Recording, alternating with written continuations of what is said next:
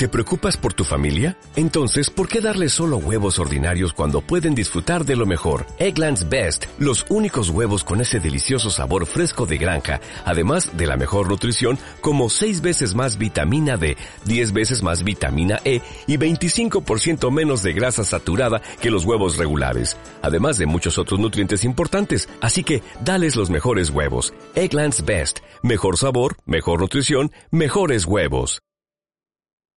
Venid, adoremos a Cristo el Señor. Lo hemos cantado repetidamente, es una canción súper adecuada para el pasaje de la Biblia que vamos a estudiar ahora. Eh, nos ha invitado a, a, ir hasta Belén y ver al recién nacido. Vamos a retrasarnos un poquitín en el tiempo y vamos a ir a otra ciudad de Judá, de los montes de Judá, que queda sin identificar en la Biblia, pero que nos trae una historia muy bonita, la historia del encuentro entre María y Elizabeth. Y os tengo que confesar que leyendo, estudiando, meditando, reflexionando sobre estos versículos en esta semana, me han desafiado enormemente en cuanto a, a la calidad de mi adoración al Señor. Y espero de alguna forma que el Señor nos, nos hable a todos en este sentido en esta mañana. Vamos a tener una lectura en Lucas, el Evangelio de Lucas, capítulo 1, y vamos a leer desde el versículo 39 hasta el versículo 56. Lo vamos a hacer pausadamente porque interesa mucho que nos fijemos en los detalles del texto. Lucas 1, versículo 39. En aquellos días, levantándose María, fue deprisa a la montaña, a una ciudad de Judá, y entró en casa de Zacarías y saludó a Elizabeth. Y aconteció que cuando oyó Elizabeth la salutación de María, la criatura saltó en su vientre y Elizabeth fue llena del Espíritu Santo y exclamó a gran voz y dijo, bendita tú entre las mujeres y bendito el fruto de tu vientre. ¿Por qué se me concede esto a mí? Que la madre de mi Señor venga a mí.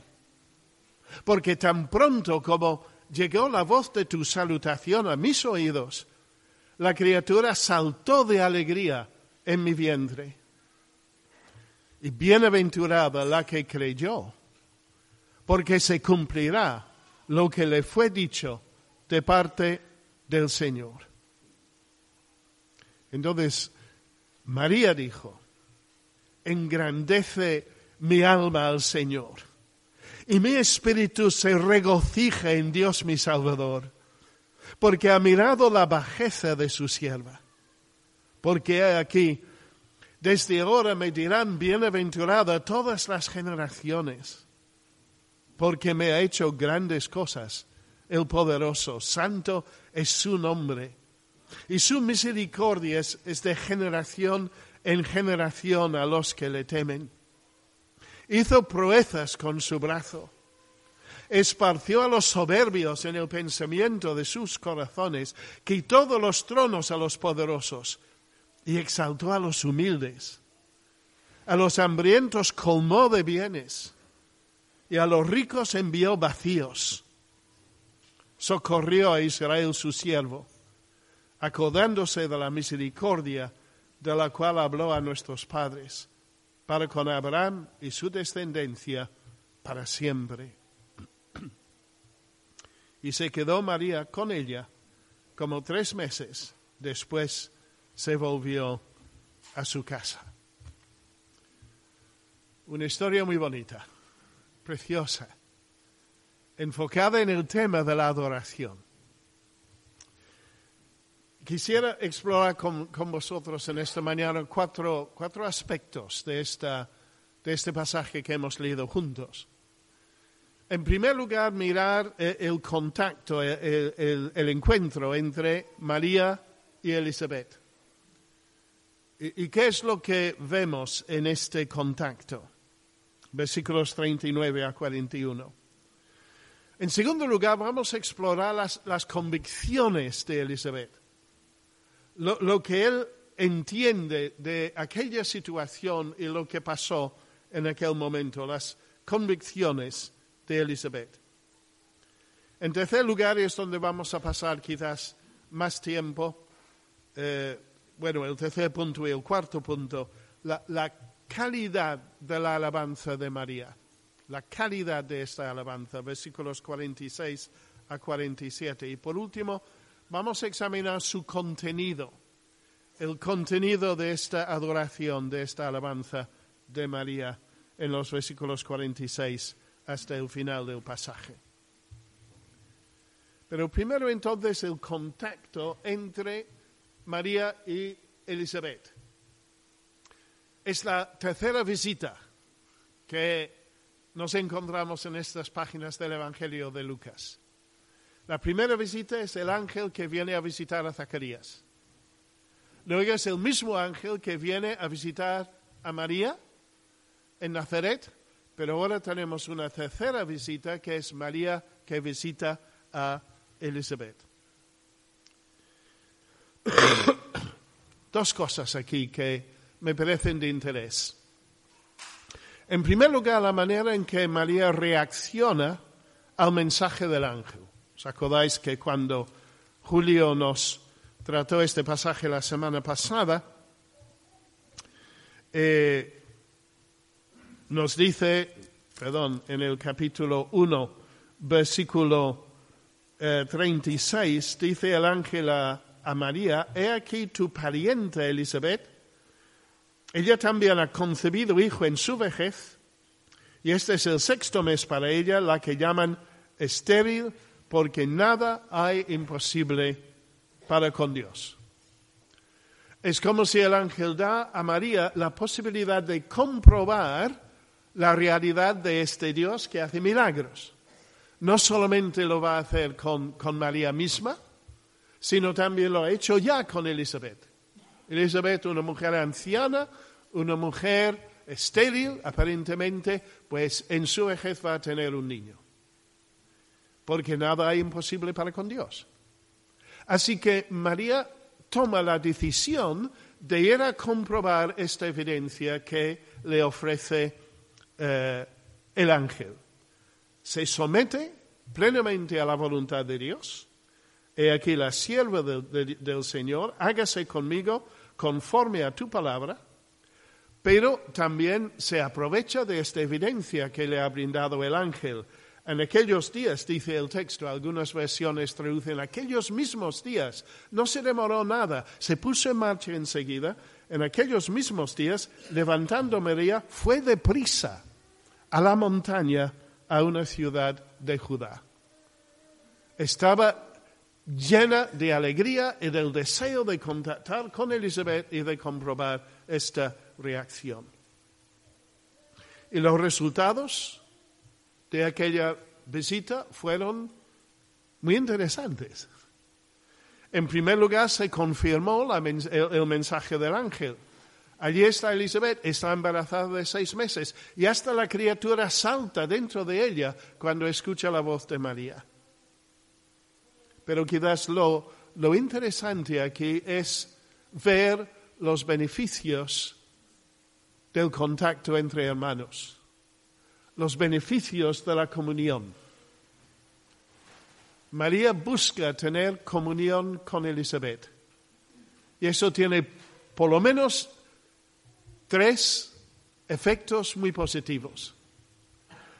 La fe de María, que ya había manifestado, es confirmada. Elizabeth queda llena del Espíritu Santo y María puede expresar su adoración en una canción que nos tiene tanto que decir hasta el día de hoy.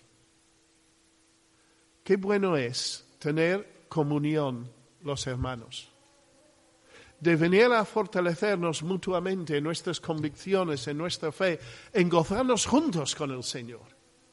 Si María no hubiera venido, no hubiera comprobado directamente que el ángel había dicho la verdad, Elizabeth no hubiera eh, eh, experimentado la plenitud del Espíritu y María no nos hubiera dado el Magnificat. Qué bueno es la comunión entre hermanos. Así que no olvidemos los tremendos beneficios que vienen cuando los miembros del pueblo de Dios tienen este deseo de reunirse delante del Señor y recibir sus bendiciones. en segundo lugar, las convicciones de Elizabeth. En primer lugar, habla del, del tremendo privilegio que tiene María.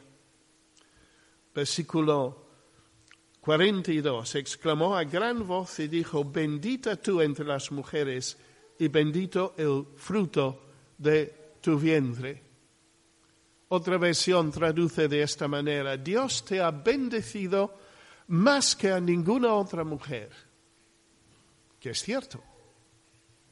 Ninguna otra mujer en, en toda la historia de la humanidad ha tenido el privilegio de ser la madre del Mesías, la madre de Dios encarnado.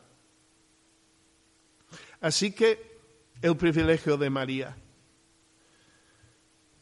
Quizás, si me permitís de paso, decir que aún hay una bendición superior a esta bendición de María. En este mismo Evangelio, es Lucas capítulo 11, versículo 27, Lucas 11, 27, encontramos al Señor Jesús enseñando a las multitudes y nos dice el texto de la Biblia, mientras él decía estas cosas, una mujer de entre la multitud levantó la voz y le dijo, Bienaventurado el vientre que te trajo y los senos que mamaste. En referencia a María, evidentemente. El Señor contesta, antes, bienaventurados los que oyen la palabra de Dios y la guardan. ¿Hay una bendición superior incluso a la bendición que recibió María? Y es la bendición de escuchar la palabra de Dios, de recibirla, asimilarla y ponerla en práctica. Porque esto implica la bendición de la vida eterna, de la salvación, del perdón de pecados, de un futuro destino glorioso en los cielos, junto al Mesías, junto al Señor Jesús. Así que sí, María tuvo un privilegio muy destacado, era una mujer evidentemente ejemplar, es una mujer que en, muchos aspectos, como vamos a ver, puede servir como modelo para nosotros. No menospreciemos nunca a, a, María, la Madre del Señor Jesús, pero tampoco le coloquemos en una posición, como vamos a ver, que la palabra de Dios no la, no la coloca el privilegio de María, pero también el privilegio de Elizabeth. Dice ella, ¿por qué se me concede esto a mí, que la madre de mi Señor venga a mí? ¿Había Elizabeth escuchado que María iba a ser la madre del Mesías? Pienso que no. Lo que había escuchado, bueno, no escuchado de Zacarías, porque Zacarías había quedado mudo, pero de alguna forma Zacarías le había comunicado lo que el ángel le había dicho a él. Porque incluso es Elizabeth la primera que dice, cuando nace el Bautista, ha de llamarse Juan. Y todos los demás protestan y dicen, no, no, ¿por qué no va a tener el nombre de su padre Zacarías? No dice Elizabeth, tiene que llamarse Juan. Y Zacarías coge la tablilla y lo escribe, se llamará Juan, porque él ya había transmitido a a Elizabeth el mensaje del ángel y que el nombre de la criatura debía ser Juan. Así que Elizabeth estaba al tanto de lo que el ángel había dicho a Zacarías, de que ella iba a tener como hijo el precursor del Cristo, cumpliendo las profecías del Antiguo Testamento. Y ahora llega María, y desde el vientre de, de Elizabeth, la criatura Juan el Bautista, con solamente seis meses desde su concepción, salta de alegría al escuchar la voz, el saludo, la salutación de María. Y Elizabeth interpreta correctamente esto como señal. María va a ser la madre del Mesías. ¿Por qué se me concede esto a mí? Que la madre de mi Señor venga a mí, porque tan pronto como llegó la voz de tu salutación a mis oídos, la criatura saltó de alegría en mi vientre. El privilegio de María, el privilegio de Elizabeth y la prueba, como hemos dicho, de que era María la futura madre, o la madre ya, del que iba a nacer como, como el Cristo, la prueba es la acción de la criatura. Pero sigue diciendo Elizabeth, versículo 45, bienaventurada la que creyó, porque se cumplirá lo que le fue dicho de parte del Señor. Estos privilegios, estas bendiciones, estas bienaventuranzas, ¿de dónde proceden? Proceden de la fe. Proceden del hecho de que María estaba dispuesta a creer lo que el ángel le había dicho, por muy increíble que podría parecer. Zacarías pues había dudado, no lo tenía nada claro lo que el ángel le había dicho. María no entendía el cómo, pero aceptó plenamente el mensaje del ángel. He aquí, la sierva del Señor, hágase conmigo conforme a tu palabra. Y Elizabeth reconoce y elogia la fe de María. ¿Cómo es nuestra fe? frente a todas las promesas de la palabra de Dios, de Dios en su palabra para nosotros. ¿Somos hombres y mujeres de fe? Asimilamos, reconocemos, aplicamos, practicamos plenamente las promesas que tenemos en el Señor Jesús. Cuando el apóstol Pedro escribe su segunda carta, habla de ellas, ¿no dice? como todas las cosas que pertenecen a la vida a la piedad nos han sido dados por su divino poder, mediante el conocimiento de aquel que nos llamó por su gloria y excelencia, por medio de las cuales nos ha dado preciosas y grandísimas promesas. Los que somos creyentes en el Señor Jesús, de corazón, tenemos preciosas y grandísimas promesas. ¿Y dónde los encontramos? Por eso es de una importancia tremenda. Un día sí y otro también. Venir a la palabra de Dios, explorar lo que nos dice, ser disciplinados a la hora de leer y meditar y reflexionar en la palabra del Señor, porque aquí hay, hay promesas que son preciosas y, y que son prodigiosas. Y nos hacemos muy mal si los pasamos por alto las convicciones de Elizabeth. En tercer lugar, la calidad de la alabanza de María. Vamos a entrar ya en lo que es este, esta expresión de adoración de María que encontramos en los versículos 46 a 55. Y notamos cómo empieza. Entonces María dijo, engrandece mi alma al Señor y mi espíritu se regocija en Dios mi Salvador. La adoración de María, en primer lugar, es una adoración genuina. Engrandece mi alma al Señor, mi espíritu se regocija en Dios mi Salvador. Esos no eran expresiones externas de sus labios. No estaba articulando palabras como a veces hacemos nosotros. No sé si os pasa a nosotros, a veces yo, yo me pillo cantando canciones con la mente en otra parte. Estoy repitiendo las palabras y, palabras tremendas como las palabras de este himno que hemos cantado al principio. Y los estoy cantando, pero mi corazón no está centrado en ella. ¿Os pasa a vosotros a veces esto?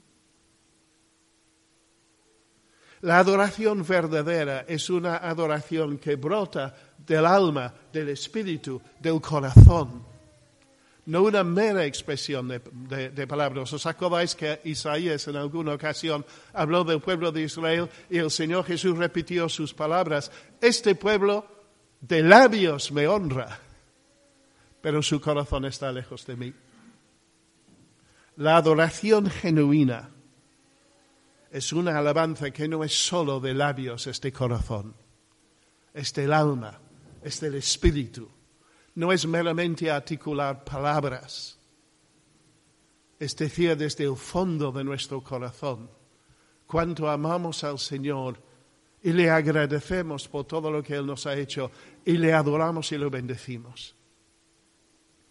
Dice el Señor Jesús a la samaritana, Dios busca a los verdaderos adoradores que le adoran en espíritu y en verdad. ¿Soy yo un verdadero adorador? ¿Eres tú un verdadero adorador? Que nuestra adoración no sea rutinaria, sino que sea profundamente reflexiva, profundamente sincera. Una adoración genuina, una adoración acertada, mi alma engrandece al Señor mi espíritu se regocija en Dios, mi Salvador. Una alabanza que busca por encima de todo enaltecer, exaltar, honrar, glorificar a Dios. María acertaba plenamente en su adoración.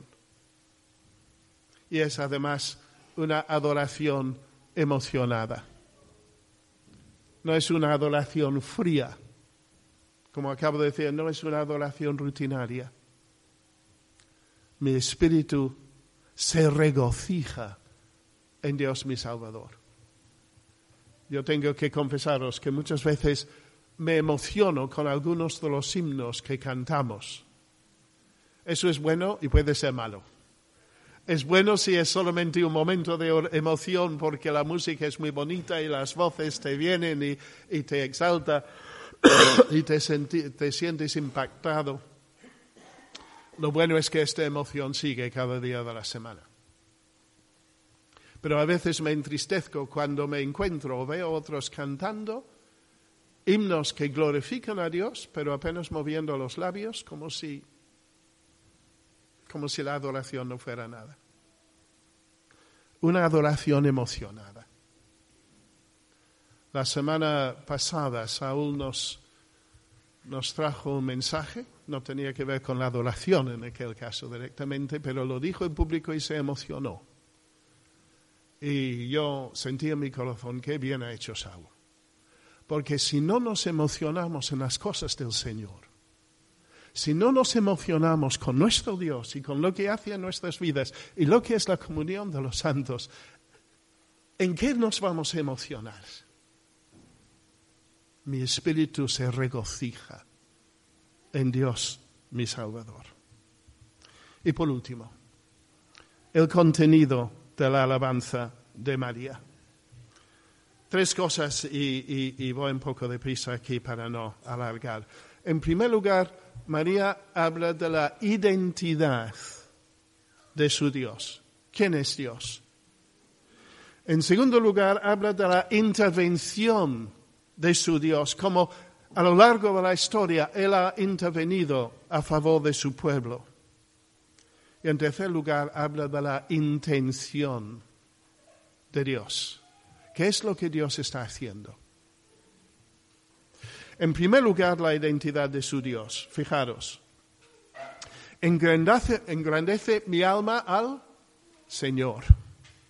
Y mi espíritu se regocija en Dios mi Salvador, porque ha mirado la vejeza de su siervo, pues he aquí desde ahora me dirán bienaventurados todas las generaciones, porque me he hecho grandes cosas, el poderoso, santo es su nombre, su misericordia es de generación a generación, santo es su nombre. Cuatro versículos con una teología propia una teología acerca de quién es Dios formidable, fantástico. En primer lugar, dice María, Dios es mi Señor y yo soy su sierva. Ya lo ha dicho, ¿verdad? en el versículo 38 había dicho, como ya habíamos leído, he aquí la sierva del Señor. Y más tarde también va a repetir lo mismo. Dios es su Señor. Pero también Dios es su Salvador. Mi espíritu se regocija en Dios mi Salvador. Y, interesa que tomemos nota de esta expresión. Hablemos, hablamos antes de que no debemos ni menospreciar a María ni exaltarla debidamente, pero esta expresión nos enseña que María tenía muy clara la realidad de que ella, como todo ser humano, era pecadora. Dice la Biblia que todos, sin excepción, hemos pecado y no alcanzamos la perfección y la gloria de Dios. Todos. No hay ninguna excepción. En toda la historia de la humanidad, la única persona de quien la Biblia dice explícitamente que no tenía pecado era, por supuesto, el Señor Jesús. El único. Y María, mi hermana en Cristo, esta mujer tan estupenda, reconoce aquí que Dios es su Salvador. En tercer lugar, dice, es el Dios cercano. Ha mirado la bajeza de su sierva. Se ha fijado en esta mujer humilde, alguien que para la sociedad carecía de importancia. Quizás os acordáis que en el primer libro de la Biblia hay otra madre embarazada que había sido tratada incluso con cierta eh, eh, injusticia, que había sido expulsada, que estaba en el desierto. Y Dios le hablaba, la veía en su situación, le dio una solución. Y Agar llamaba aquel sitio el pozo del viviente que me ve, porque Dios me ha visto, Dios ha fijado su mirada en mí lo que era la experiencia de Agar, lo que era la experiencia de María, es de hecho una experiencia para todos nosotros. Nuestro Dios es el Dios cercano, es el viviente que me ve. Y cuando el apóstol Pablo en su carta a los Gálatas dice que el Hijo de Dios me amó y utiliza primera persona singular el pronombre Dios me amó, el Hijo de Dios me amó y se entregó a sí mismo por mí. Una frase que todo creyente, toda persona que ha creído en Cristo puede tomar para sí mismo. Eso nos está diciendo que cuando el Señor Jesús moría en la cruz del Calvario, tomando el lugar que me correspondía a mí, Él me veía. Me veía en mi necesidad, me veía en mi pecado, me veía en, mi perdición. Y viéndome se entregó a sí mismo por mí. Me amó y entregó a sí, eh, se entregó a sí mismo para que yo pudiera tener el perdón de pecados, la vida eterna y la salvación. Y lo que es cierto en mi caso, es cierto para todos vosotros sin excepción el Señor, el Salvador, el Dios cercano, no un Dios lejano, allí arriba en los cielos, fuera de contacto, fuera de, posibilidades de, de, alcanzarle, no, un Dios muy cercano que nos mira y que entre en nuestras vidas, pero a la vez es el poderoso, es el omnipotente. Me ha hecho, dice el versículo 49, grandes cosas el poderoso. Y todos podríamos pensar en las cosas que a lo largo de la historia que, tenemos en la Biblia, cómo Dios se había revelado, como el Dios de lo imposible, como el Dios de un poder que no tenía límites, como un Dios que siempre obraba milagrosamente a favor de su pueblo cuando humanamente eh, pensando no había esperanza. El poderoso me ha hecho grandes cosas, dice María Y este Dios omnipotente es también el Dios santo, dice, santo es su nombre, santo, apartado, único, incomparable. No hay nada ni nadie que se puede comparar a nuestro Dios. Es el gran, el eterno yo soy. Y no hay nadie ni nada que puede compararse con Él pero siendo poderoso, siendo santo, siendo único e incomparable, también es el Dios de la misericordia. Versículo 50, su misericordia es de generación a generación. ¿Qué Dios como el nuestro? Cantamos a veces, y bien lo hacemos, porque este Dios que tenemos es un Dios maravilloso, es un Dios único, es un Dios incomparable es Señor, es Salvador, está cercano, es poderoso, es santo, es misericordioso, es todo eso y muchísimo más. La identidad de Dios. María conocía y comprendía muy bien quién y cómo era su Dios. Y es un modelo en esto para nosotros, en nuestra adoración y en nuestra alabanza. La intervención de Dios. No tenemos tiempo para profundizar, pero dice el versículo 51 que hizo proezas con su brazo, que esparció a los soberbios.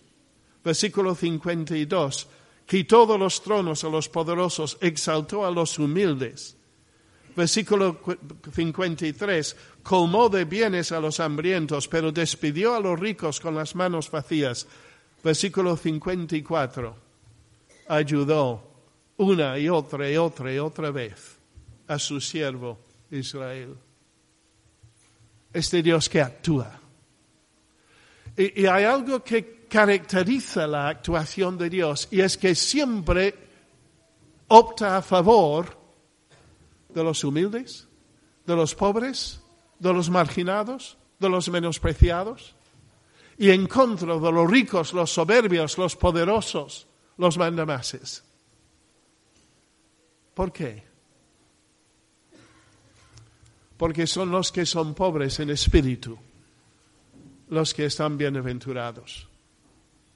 Isaías, en un versículo que siempre me llama mucho la atención, Isaías 57, versículo 15, dice esto. Porque así dijo el alto y sublime, el que habita la eternidad y cuyo nombre es el santo, yo habito en la altura y en la santidad. Y si el versículo tomara, terminara así, ¿quién de vosotros podríamos entrar en su presencia?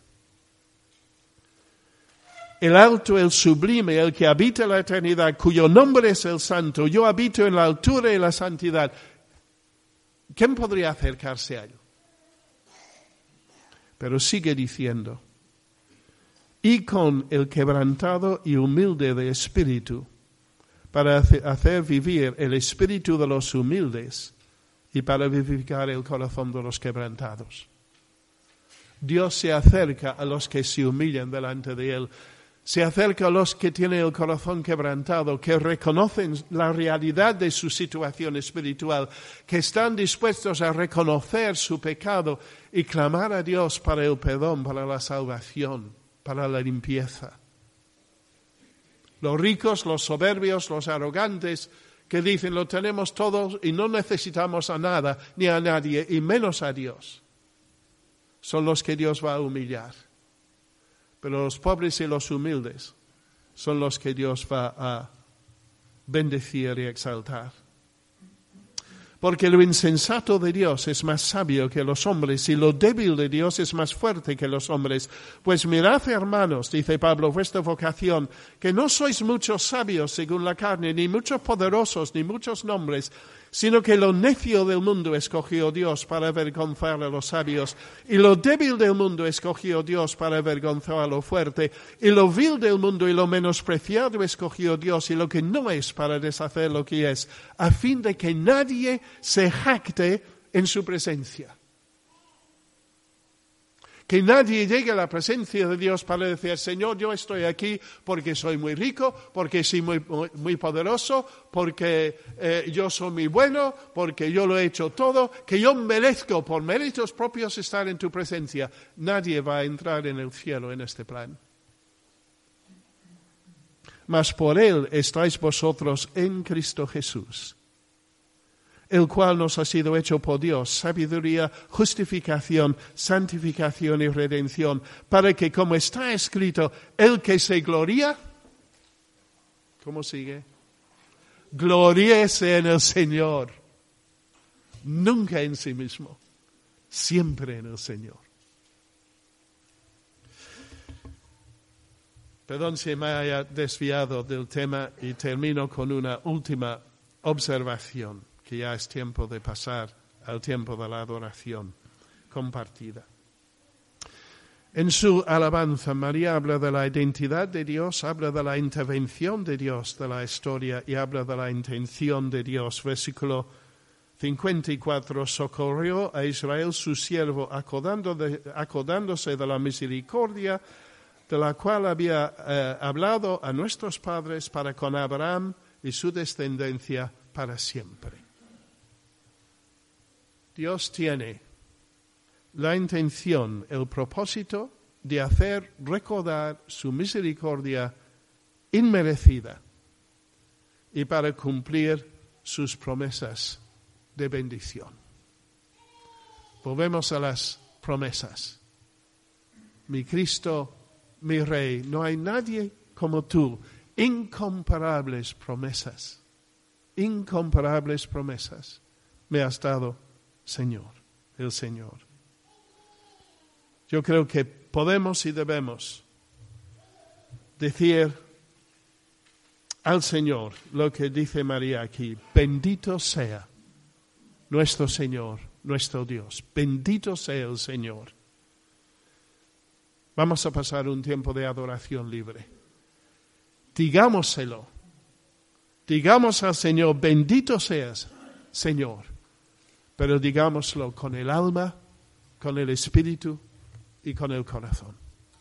Señor, gracias por tu palabra, gracias por esta mujer extraordinaria que fue María, gracias por su ejemplo, gracias por su humildad, gracias por su reconocimiento de quién era ella delante de ti y por lo que ella dice acerca de ti. Ayúdanos, Señor para que en esta mañana nuestra alabanza, nuestra adoración, aunque sea en un poquito, se acerca a la alabanza y la adoración de María. Te lo pedimos y te damos gracias en el nombre del Señor Jesús. Amén.